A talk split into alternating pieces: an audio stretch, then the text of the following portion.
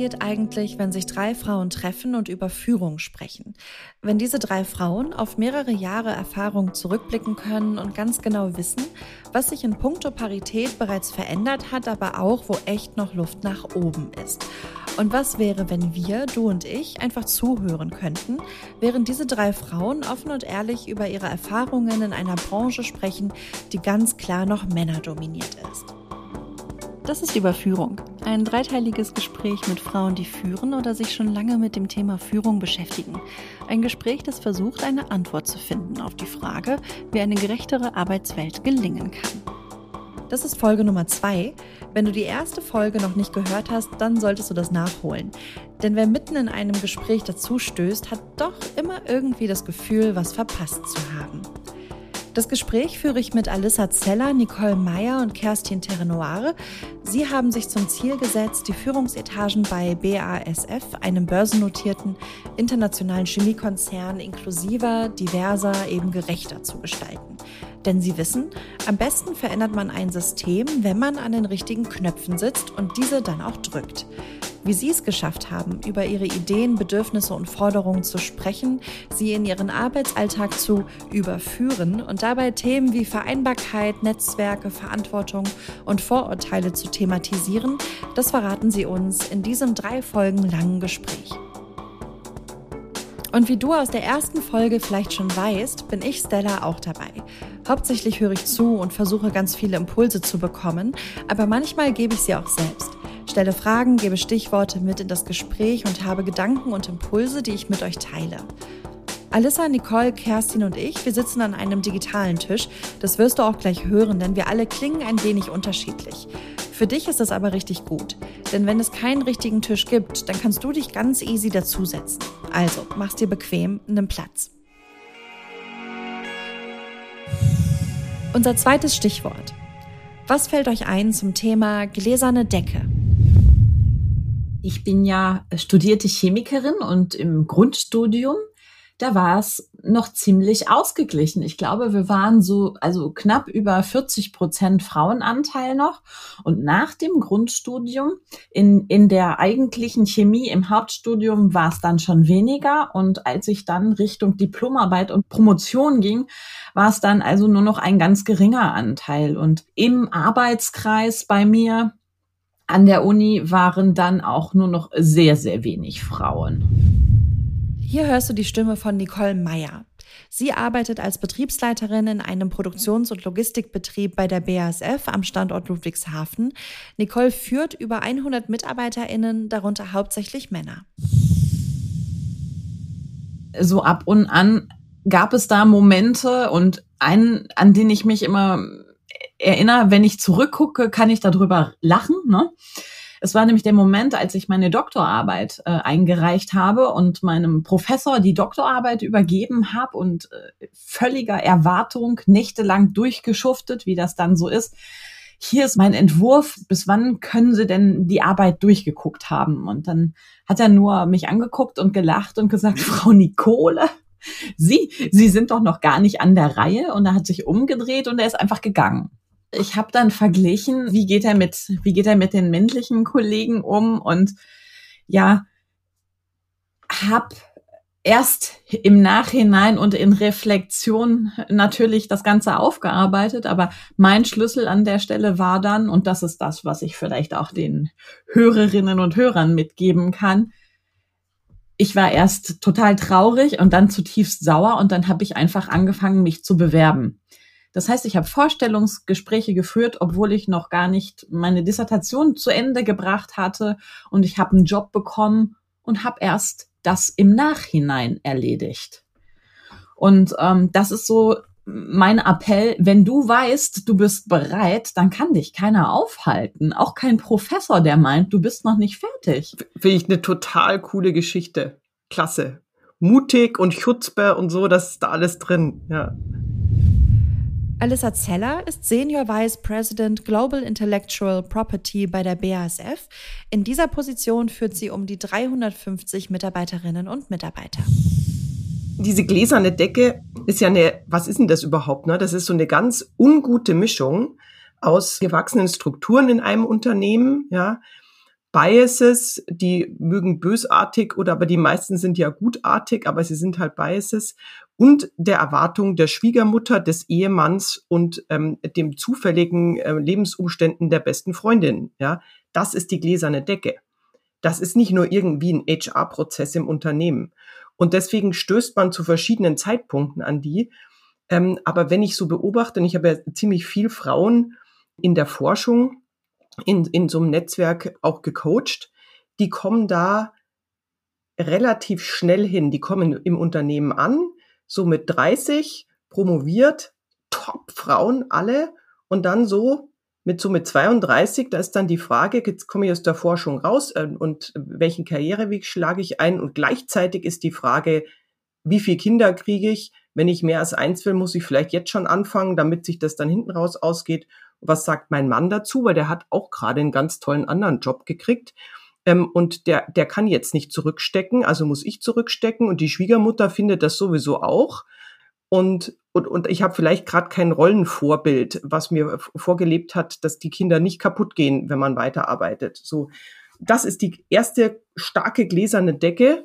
Ähm, und da kann man schon extrem viel erreichen. Das ist dieser erste Schritt, wo man diese selbstgewählte Verabschiedung von Frauen in eine Nichtführungsposition abfangen kann.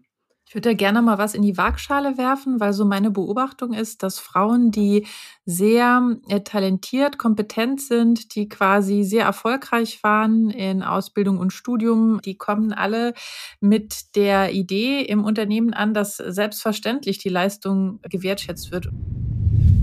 Und das ist Kerstin Terrenoir. Sie arbeitet im Personalbereich der BASF mit dem Schwerpunkt Führungskräfteentwicklung, Vielfalt und Einbeziehung. Ich stelle aber auch fest, dass es ohne ein ganz klares Bekenntnis und Engagement der Unternehmensleitung, also von oben, nicht möglich ist, diese gläserne Decke zu zerstören. Das heißt, ich kann noch so gut sein, ich kann noch so willens sein, ich kann noch so sehr kämpfen. Äh, das muss auch tatsächlich von oben kommen, zu sagen, wir wollen diese Talente haben und Führungskräfte, die ihr die Talente einstellt, bitte achtet drauf. Und dann ist es eben doch auch ein HR-Prozess oder mehrere, die daraufhin einwirken können, dass die weiblichen Talente erstmal gesehen werden, dass sie die Visibilität bekommen, die sie auch verdienen und dass sie dann konsequenterweise eben auch gemäß ihrer äh, Kompetenz und Eignung in die Positionen reinkommen, in denen sie das ihre Stärken dann auch ausleben können. Auf der anderen Seite dürfen wir Frauen aber auch unseren Beitrag dafür leisten, dass diese gläserne Decke gar nicht weiterhin besteht.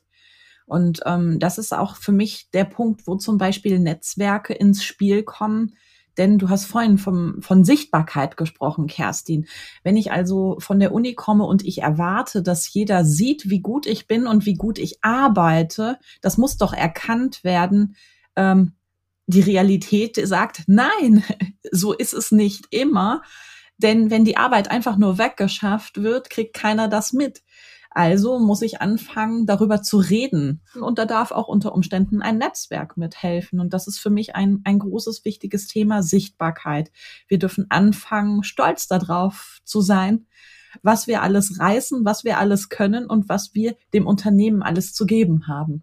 Für mich ist ein anderes Thema auch Klarheit. Ich muss ja. mir selber darüber im Klaren sein, was möchte ich und wo möchte ich hin. Und ich muss dann auch bereit sein, das zu äußern und auch immer wieder einzufordern in Mitarbeitergesprächen. Und ich darf mich auch nicht hinter dieser äh, Notion einer gläsernen Decke verstecken. Ach, doch sowieso keinen Sinn. Also in so eine Haltung darf ich dann auch gar nicht erst reinkommen. Äh, mir, mir fällt gerade so ein Anfangsgespräch an erstes Jahr in der BASF der Vorstand trifft die neu Eingestellten. Ne? Wir waren alle ganz aufgeregt. Und ich hatte zu dem, und ich hatte zu dem Zeitpunkt ein Kind und hatte überhaupt noch nie über Karriere nachgedacht, weil das Leben war so schon anstrengend genug, ja. Und habe aber dann einfach, weil ich ein streitbarer Geist bin, gefragt, ich habe ein Kind, kann ich hier noch Karriere machen? Also das ist 20 Jahre her, ne? Aber im Wesentlichen sagte der dann zu mir, ja, nee, das geht ja aber nicht, weil dann müssen Sie ja ins Ausland. Ja, also will sagen, ähm, diese, diese, diese gläserne Decke ist auch ähm, in, in den Köpfen von Leuten drin ähm, und die kann man dann auch mal gepflegt ignorieren, weil das war ja offensichtlicher Blödsinn. Das habe ich dann auch für mich beschlossen. Und ich gesagt, okay, das nehme ich jetzt einfach nicht ernst, weil das ist einfach Quatsch. Und jetzt kriege ich erstmal Kind Nummer zwei. ähm, und dann schauen wir weiter. Also wenn sozusagen, das hat bei mir eher den Wunsch nach Karriere ausgelöst als irgendwas anderes, schon aus einer Rumpelstilzchen-Mentalität heraus. Ja. Und ich finde das einen ganz wichtigen Punkt, den du ansprichst, Alissa. Der Knackpunkt bei vielen hochtalentierten Frauen ist tatsächlich die Familienphase, die Verantwortung für kleine Menschen, die man vielleicht nicht abwälzen kann auf jemand anders, vielleicht auch nicht abwälzen will. Das ist wirklich eine fundamentale Änderung im Leben von weiblichen Talenten. Liebe Frauen da draußen, ein Kind ist überhaupt gar kein Grund, keine Karriere zu machen. Im Gegenteil, was erlebe ich? Meine Mitarbeiterinnen, die Mütter sind, die können ganz fantastisch priorisieren. Ich erlebe, dass Mütter wahre Troubleshooting-Kompetenzen haben, ja. Es ist alles möglich und ihr als Paar findet eure Kinderbetreuung, ihr findet euer System, euer Surrounding so, wie es für euch passt. Noch was ich gern hinterherrufen würde zu dem, was du, was du sagst, Nicole. Das ist nicht nur so, dass Frauen das können. Frauen sollten das auch wollen. Ihr solltet das wollen, weil, also A, wenn man in Führung ist, kann man delegieren. Das Leben wird dann einfacher, nicht schwieriger. Man kriegt sich besser organisiert, nicht schlechter. Also einmal das. Und B, dann ist man in der Gestaltung. Dann kann man ganz viel Gutes bewegen. Macht ist ja immer so etwas, wo wir Frauen so ein bisschen zusammenzucken. Ich will mächtig sein, sag, sagt man eigentlich nicht. Ne? Aber ich möchte gestalten und ich möchte für nachkommende Generationen, für die jetzige Generation was bewegen und verändern. Das kann ich dann. Und das ist einfach toll. Deswegen, ihr könnt das nicht nur, ihr solltet das auch wollen. Werdet ihr in zeitlich größeren Zwängen sein? Ja, natürlich. Werdet ihr vielleicht nicht immer in allen Meetings präsent sein können, weil das Kind krank ist oder sonst irgendwas ansteht? Selbstverständlich. Ist das ein Problem? Nein. Leider ist es so, dass ähm, nicht immer die Arbeitszeiten und auch die Meetingszeiten äh, abgestimmt sind auf Eltern. Ja, und da nehme ich die Männer äh, auch gar nicht aus, die auch gerne mal zu einer Theateraufführung von ihrem Kind gehen wollen oder zu einem Sportevent. Aber wir sind auf einem guten Weg und gemeinsam schaffen wir das. Und je, je mehr Menschen diese Bedürfnisse äußern, desto leichter lässt sich auch im Team ein ähm, Einverständnis darüber finden, wann finden unsere Meetings statt und wie können wir die Bedürfnisse, die wir alle haben, Familie und Karriere oder Beruf unter einen Hut zu bringen, dann zu vereinen. Also es steht doch zu dieser Vulnerabilität, dieser Verletzlichkeit, dieser nicht immer Verfügbarkeit, ähm, denn das bereichert nicht nur euer Leben, sondern auch das Leben von euren Kolleginnen und Kollegen. Boah, Kerstin, du sprichst mir gerade so aus dem Herzen. Ich, ich musste das tatsächlich erst lernen, ja. Zu der Zeit, als mein Kind klein war und ich es in der Betreuung bei der BASF hatte, bei Lukitz, da war wieder so ein Morgen. Mein Mann auf Geschäftsreise und meine Tochter total verschnieft und morgens Fieber. Und ich hatte einen wichtigen Termin. Ich gebe mein Kind ab und ich weiß noch genau, sie hat geweint und ne, die Ärmchen ausgestreckt. Ne? An dem Tag war ich natürlich besonders garstig als Auditorin, ist klar. Und ähm, wir kamen zurück und saßen im Besprechungszimmer und das Telefon klingelte von dem Betriebsleiter damals und er sagte nur, ja, ja, ist in Ordnung, ich komme. Und dann sagte er, Entschuldigung, wir müssen das Audit hier abbrechen. Ich muss meinen Sohn aus dem Kindergarten abholen. Er hat eine Wunde und ich werde mit ihm in das Krankenhaus fahren. Und ich dachte so, mein Gott, wie einfach geht das, diese Priorität zu setzen und diese Klarheit auch auszusprechen. Und ich bin diesem Herrn bis heute dankbar, weil das bei mir ganz viel bewegt hat, ja. Klar, da spielt ja auch die Angst mit, dass du als Mutter vielleicht anders wahrgenommen wirst, dass du vielleicht als Mutter als nicht so leistungsfähig und möglicherweise dann auch nicht so kompetent wahrgenommen wirst. Und ähm, die Angst ist real.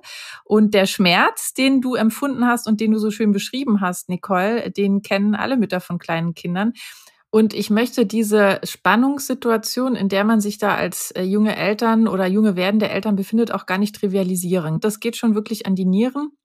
Und es sind existenzielle Fragen, die es da zu entscheiden gilt. Und deswegen haben wir uns bei der BSF jetzt auch dafür entschieden, dass wir unseren Nachwuchsführungskräften tatsächlich auch ein Elternzeit-Coaching anbieten, in dem quasi auch schon vor der Geburt des Kindes äh, Männer und Frauen das aushandeln können. Also erstmal sich darüber im Klaren werden können, was schwebt mir eigentlich so im Kopf rum, was richtiges Elternsein und richtige Karriere ist, wie viel davon ist überhaupt realistisch und realisierbar in meinem Leben, was möchte ich übernehmen von den Vorstellungen, die ich selber erlebt habe und was möchte ich auch konkret ändern und wie kann ich das gezielt mit meinem Partner oder mit meiner Partnerin angehen. Also wir sehen schon, dass das hilfreich ist und dass äh, das auch nachgefragt wird. Das, das finde ich total super, weil das sind genau die Fragen, die in, in absolut jedem Coaching, in jedem Netzwerk, in jedem Mentoring hochkommen ja, für Frauen oder auch Männer in dieser Kinderphase. Und wenn das systematisch nachgehalten wird, das äh, macht einen, macht einen Riesenunterschied. Ja. Zum Thema gläserne Decke nochmal, was kann man machen so selber? Ja, also nur sagen ähm, und den Anspruch ankündigen, dass man äh, gerne in Führung entwickelt werden würde, wird es nicht reißen. Man hat immer noch Machtgefüge und Machtnetzwerke in Unternehmen. Ich brauche jemanden weiter oben, der zieht. Ich muss an die rankommen. Das ist gar nicht so schwierig. Man macht sich einfach einen Mittagessenstermin mit einem der Chefchefs. Da reagieren die total positiv drauf. Es gibt überhaupt keinen Grund, sich davor zu fürchten. Ähm, man kann auch mit dem Vorstand zum Essen gehen. Ähm, man kann auch ein bisschen weiter unten einsteigen. Aber man muss sich dieses Netzwerk auch aufbauen. Ähm, und dann, dadurch wird die Sache dann einfacher. Aber dieses Bewusstsein dafür zu haben, dass man in hierarchisch strukturierten Unternehmen nicht einfach nur durch, durch Anmelden auffallen, wenn man gut arbeitet, was wird, sondern dass da noch andere Gesetzmäßigkeiten im Spiel sind, die, das muss man halt einfach haben. Und wenn da noch kein Netzwerk ist, dann kann man auch eins gründen. Also in meinen ersten Zeiten in, in der Produktion, da gab es noch kein großes Netzwerk von Frauen in Produktion und Technik, weil es einfach noch gar nicht so viele Frauen gab. Und meine Anfänge waren tatsächlich die Only Woman, die überall versteckt war, erstmal zu finden, zu kontaktieren, ein Netzwerk aufzubauen. Aber mittlerweile sind wir viel weiter. Wir haben, glaube ich, vor allem in Ludwigshafen Netzwerke für alles und für jeden, für jegliche Interessen, für ähm, jegliche Art äh, und Möglichkeit, sich zu vernetzen, ob es genderspezifisch ist, ähm, ob es äh, fachlich ist. Und ähm, das finde ich so eine schöne Möglichkeit. Und diese Netzwerke helfen sich auch mittlerweile gegenseitig. Wir befruchten uns gegenseitig und äh, ja, das, da, dadurch entstehen so schöne Aktionen. Egal, ob es das Thema Recruiting ist, wo wir uns gegenseitig unterstützen, dass wir uns einfach erzählen, wenn eine Frau vorhat, in Zukunft den Job zu wechseln, erzählt sie es dem Netzwerk und wir haben die Möglichkeit, dann ähm, bei dem zugehörigen Chef vielleicht schon mal etwas früher einen Lebenslauf auf den Schreibtisch zu legen. Das sind kleine Beispiele, wie wir uns gegenseitig unterstützen können. Hast du noch ein Beispiel, wo ein Netzwerk besonders gut funktioniert hat für dich? Das sind manchmal die ganz kleinen Dinge. Ähm, und damit meine ich zum Beispiel Dinge, die ad hoc in einem Netzwerk organisiert werden. Was haben wir da? Kleine Gruppen, die sich auch ad hoc zusammenfinden können zu einem Peer-Coaching, zu einer sogenannten kollegialen Fallberatung. Ich habe ein Problem und ich weiß nicht mehr ein und aus und ich finde auch gerade keinen, mit dem ich darüber reden kann in meinem eigenen Umfeld, dann kann ich einen SOS-Ruf starten und wir finden innerhalb von einer Woche einen Termin, wo wir uns mit ein paar Kolleginnen zusammensetzen und äh, dieses Thema unterstützend ähm, ja bearbeiten können und indem man einfach viele verschiedene Perspektiven auf die eigene Problematik zulässt. In dem Netzwerk, was ich mitgegründet habe, Women in Research ähm, in der BSF, haben wir ähm, fast alle Frauen in so Gruppen zusammengeschlossen, die heißen Learning Networks, die machen systematisch und so, schon seit Jahren äh, füreinander kollegiale Fallberatung. Und ähm, das heißt, jede von denen hat eine automatische Default ähm, Anrufnummer, ne, wo, wo sie anrufen kann und sagen, so ich jetzt, jetzt, ich habe morgen das Vorstellungsgespräch, ich brauche jetzt sofort ähm, so eine Beratung und das klappt auch immer. Das ist, das ist auch wunderschön zu sehen, weil ich bin jetzt da schon seit fünf Jahren in dem Netzwerk und die machen jetzt alle Karriere und dadurch habe ich jetzt plötzlich auch Zugang und Freundinnen, würde ich, würde ich fast sagen, ja, in Positionen, ähm, über, über die ich sonst nie was erfahren würde, in Teilen des Unternehmens. Wir begleiten uns da so durch Karriere und Leben. Das ist wirklich schön. Ja, das ist auch einfach zu gründen, ja. Also unbedingt etwas, was man da empfehlen kann. Aber wie gründet man denn überhaupt ein Netzwerk? Also wir haben damals dieses Women in Research da haben einfach eine Kollegin in Führungsposition in der Forschung und ich haben einfach zusammen beschlossen, dass wir das machen wollen. Und dann einfach alle Frauen angeschrieben und dieses Netzwerk gegründet. Also das, wir haben es einfach gemacht. Wir wollten bewusst was erreichen. Nicht nur jetzt, jetzt mal, ich sage das mal ganz flapsig, gegenseitig Rücken stärken und Kaffee trinken, ja, so fürs Wohlfühlen, was auch total klasse ist, sondern wir wollten ganz gezielt die Hierarchie damit ins Boot kriegen, um die, um die, für die das Thema Frauen und wie fördere ich Frauen transparenter zu machen. Wir wollten in HR-Prozesse reingehen und schauen, ob da noch irgendwas zufällig Diskriminierendes drin ist, was wir zum Beispiel rund um Schwangerschaften oder so ändern können. Also wir haben das ganze Thema holistisch angegangen, haben deswegen auch ähm, die HR-Kollegen dann direkt mit reingenommen und das ganz weit oben aufgehängt. Wir haben einen geschützten Raum für Fragen, die man schon immer stellen wollte, eröffnet für unsere männlichen Hierarchen. Das ist schon ein bisschen her, da, und die konnten dann da auch alle Fragen stellen. Das waren sehr, sehr offene, spannende, von uns dann mit viel Humor moderierte Diskussionen, die dann stark zu Verständnis, aber auch zu Lust auf Frauenförderung geführt haben. Ich habe es letztes Jahr erlebt, das verknüpft zwei Punkte, die Alissa gesagt hat, wie man sowas macht. Also einfach mal machen. Und zwar war das letztes Jahr, wir waren uns sicher, wir wollen ein Event machen, bei dem wir Männern aus Produktion und Technik mal unsere Welt erklären, unseren Blickwinkel, also wir Frauen auf verschiedene Situationen.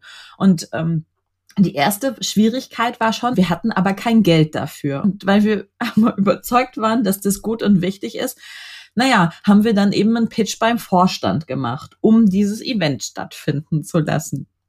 Und das zweite war, den Männern in unserer Umgebung ganz vorsichtig einfach mal zu erklären, wie wir verschiedene Situationen wahrnehmen. Auf der einen Seite mit Humor und auf der anderen Seite es auch zuzulassen, Frauen auf die Bühne zu bringen, was sonst nicht immer der Alltag ist, ähm, habe ich als einen großen Gewinn erlebt und äh, ne, habe da auch die Kerstin näher kennengelernt, die nämlich den Part Zahlen, Daten, Fakten übernommen hat. Erzähl mal. Also ich fand es wirklich erstens total großartig, weil ich sowas vorher noch nicht gesehen hatte, dass ein Netzwerk quasi so eine, so eine super Veranstaltung mit mehreren hundert Teilnehmern auf die Bühne stellt. Und weil ich auch den Eindruck hatte, dass ähm, das, was für mich in meiner Funktion ich beschäftige mich ja mit Themen von äh, Vielfalt und Einbeziehung, was für mich also schon selbstverständliches Wissen ist, nämlich die totale Unterrepräsentanz von Frauen in wichtigen Funktionen in Unternehmen in Deutschland, aber auch in der Welt dass das im Publikum noch überhaupt gar nicht so bekannt war. Und ich habe wahnsinnig viel positive Rückmeldungen bekommen, wie inspirierend das alles gewesen sei. Und das hat mir gezeigt, dass wir da einfach noch einen, einen Weg zu gehen haben, aber dass die Bereitschaft, diesen Weg gemeinsam zu gehen, also bei uns zumindestens im Kollegenkreis äh, absolut da ist. Und das war ein augenöffnendes Event für alle, die da teilgenommen haben. Mir ist da immer im Kopf ähm, so ein Zitat von Madeleine Albright, also ehemalige Außenministerin der USA mit drei Kindern, die sagte, ähm, es gibt einen bestimmten Platz in der Hölle für Frauen, die anderen Frauen nicht helfen. Eine ganz harte Aussage, da läuft es mir jedes Mal wieder den Rücken runter. Ja, das ist, und ich bin da 100 Prozent dabei. Wenn man dann mal in höhere Verantwortung gekommen ist in der Firma, dann hat man auch viel mehr Hebel, die man noch bedienen kann. Und das geht über die Netzwerke und das Coachen darin und solche Veranstaltungen weit hinaus. Das geht, das ist Strippenziehen, was man da machen kann. Man platziert Kandidatinnen frühzeitig bei, bei Leuten, man, ähm, die, dann die Entscheidung über die Karriere treffen. Ähm, ich kann die Hierarchie, und mit Hierarchie meine ich jetzt hier konkret den Vorstand, ja, ich kann einzelne Vorstandsmitglieder ganz anders briefen und informieren, einfach weil ich den Zugang habe. Und dann muss ich das auch machen. Das ist im Übrigen auch nichts anderes als das, was mit männlichen Talenten passiert. Und da geht es auch nicht darum, dass irgendeine Gruppe hier bevorteilt wird. Es geht wirklich da um Chancengerechtigkeit. Und es hat auch im Übrigen überhaupt nichts mit Kompetenz zu tun. Das ist ja auch gerne ein Einwand, der vorgebracht wird, der mich dann immer so überrascht, äh, sobald es dann darum geht, über Frauen in Führungspositionen zu sprechen und sobald es auch über Zielgrößen geht oder vielleicht auch Quoten, dann ist der erste Einwand immer, ja, aber die Kompetenz. Und mein Gegeneinwand ist dann immer, wie, wie kommst du denn darauf, dass die Frauen die Kompetenz nicht mitbringen? Lassen wir das doch einmal kurz sacken und verweilen hier für einen kurzen Moment. Denn was Alissa, Kerstin und Nicole hier ansprechen, das ist die sogenannte Frauenquote. Im Jahr 2015 wurde das Gesetz für die gleichberechtigte Teilhabe von Frauen und Männern an Führungspositionen eingeführt. 2021 kam dann eine Gesetzesnovelle. Deren Ziel ist es, den Anteil von Frauen in Führungspositionen weiter auszubauen, indem sie eine Quote auf Vorstandsebene vorsieht. Also kein Unternehmen kann es sich leisten, äh, eine Reihe von inkompetenten Leuten in wichtige Positionen zu bringen. Das ist nicht drin. Kompetenz ist immer die Grundvoraussetzung. Ich würde mir wünschen, dass das nicht automatisch in Frage gestellt wird, sobald wir bei diesem Thema Frauen in Führungspositionen sind. Ihr seid ja alle schon ein paar Jahre im Berufsleben unterwegs und sehr aktiv in Netzwerken und als Mentorinnen. Haben sich die Themen verändert, mit denen Mentees zu euch kommen? Also ich beobachte ganz oft, und da bin ich sehr froh über diese Beobachtung, dass Frauen viel stärker sich jetzt mit dem Thema Gehalt befassen. Also das ist ja vielleicht auch traditionell deutsches Tabuthema, nicht über sein Gehalt zu sprechen. Das müssen wir aber. Gehalt ist ganz wichtig. Wir sollten angemessen für unsere Anstrengungen belohnt werden und es sollte auch kein Tabuthema sein. So, soll ich hier jetzt einmal fix einspringen und euch was über den Gender Pay Gap erzählen? Kennt ihr sicher eh schon alle. Aber nur fürs Protokoll. Frauen und Männer verdienen in Deutschland unterschiedlich viel. Frauen verdienten 2020 zum Beispiel durchschnittlich 18 Prozent weniger je Stunde, so das Statistische Bundesamt. Und die Unterschiede fielen in Westdeutschland und Berlin mit 20 Prozent deutlich höher aus als im Osten mit 6 Prozent. Unternehmen können dem Gender Pay Gap entgegenwirken, zum Beispiel durch Tarifverträge oder Gehaltsbänder. Aber Kerstin hat noch einen Tipp kommt so auf die kleinen Sachen an, ne? dass man auch Kolleginnen und Kollegen dahingehend berät, auch für eine angemessenere Vergütung sich einzusetzen, zu kämpfen, da auch nicht zurückzustecken, auch in mehrere Runden zu gehen, sich darüber zu informieren, was denn eigentlich da so der Standard ist und dann auch das, was man eben mitbringt, in die Waagschale zu werfen und auch tatsächlich für eine bessere Vergütung sich zu engagieren für sich selbst. Also ich, vielleicht ist das auch nochmal so ein Thema. Frauen engagieren sich ja oft für andere, aber sie sollten sich auch sehr stark oder oder überhaupt mal stärker für sich selbst engagieren und das Gehalt gehört dann nun mal dazu. Was kann ich denn machen im ersten Schritt, wenn ich merke, ich habe da ein Thema? Ich glaube, ein wichtiger Schritt ist schon mal, sich darüber bewusst zu werden. Ich bin eine Frau, die sich unsicher beim Thema Gehalt ist. Und dann fange ich mal an, darüber zu reden. Ich frage einfach mal und überschreite mal dieses Tabu und frage vielleicht wirklich einfach mal die Männer und Frauen in meinem Bekanntenkreis, was verdient ihr denn so? Vielleicht investiere ich auch ein bisschen was in ein Gehaltstraining. Ich kann das nur jedem empfehlen. Es gibt tolle Trainer und Trainerinnen vor allem äh, da draußen, die sich mit diesem Thema befassen. Und ich glaube, dass man da tolle Erkenntnisse aus so einem Training ziehen kann. Aber der erste Schritt ist tatsächlich mal, das anzusprechen. Und ja, die Themen, die ich immer, immer noch erlebe und sehr häufig erlebe, sind Unsicherheiten in einem stark männlich dominierten Umfeld wie der Produktion, ähm, die für mich alle unter das Thema Grenzen setzen fallen. Die Option, wenn ich gerade nicht schlagfertig sein kann, ist meines Erachtens zumindest ein kleines Wort zu sagen. Stopp! Und damit schaffe ich schon mal eine Pause und ich bringe ähm, überhaupt auf den Tisch, dass das, was da gerade gelaufen ist, meines Erachtens gerade nicht in Ordnung war. Auf Englisch würde man sagen, cut yourself some slack. Man darf sich selber gegenüber auch großzügig sein und sagen, okay, ich habe jetzt eben nicht perfekt reagiert in dieser Situation. Und dann kann ich auch daraus lernen. Ich muss auch nicht immer als Frau die perfekte Antwort auf alles haben. Ich kann auch einfach mal sprachlos sein äh, in einer bestimmten Situation. Das ist okay. Und kann mir dann überlegen, will ich in der nächsten Situation reagieren? Und wenn ja, wie? Ich kann dann auch nochmal Kollegen ansprechen. Ich kann auch irgendwann entscheiden, hey, na, vielleicht ist das doch nicht so das richtige Umfeld für mich. Es gibt ganz unterschiedliche Möglichkeiten. Aber das Wichtigste ist, dass wir uns selber gegenüber da nicht schon wieder so eine Anspruchshaltung an den Tag legen, dass wir alles schaffen müssen. Äh, nicht jeder ist perfekt und schon gar nicht jeden Tag. Insofern ein bisschen Großzügigkeit uns selbst gegenüber funktioniert auch. Cut. Das Gespräch ist noch nicht zu Ende, aber diese Folge schon. Worüber wir weiter sprechen werden? Über die Verantwortung als Führungskraft, Intersektionalität, Wertesysteme und Ratschläge. Denn in der nächsten Folge stellen wir die Frage, wie eine Arbeitswelt aussehen kann, in der wir uns so richtig wohlfühlen und was es dafür braucht. Du hörst die zweite Folge von Überführung, das Podcastgespräch mit Frauen über eine Möglichkeit einer gerechteren Arbeitswelt, präsentiert von BASF.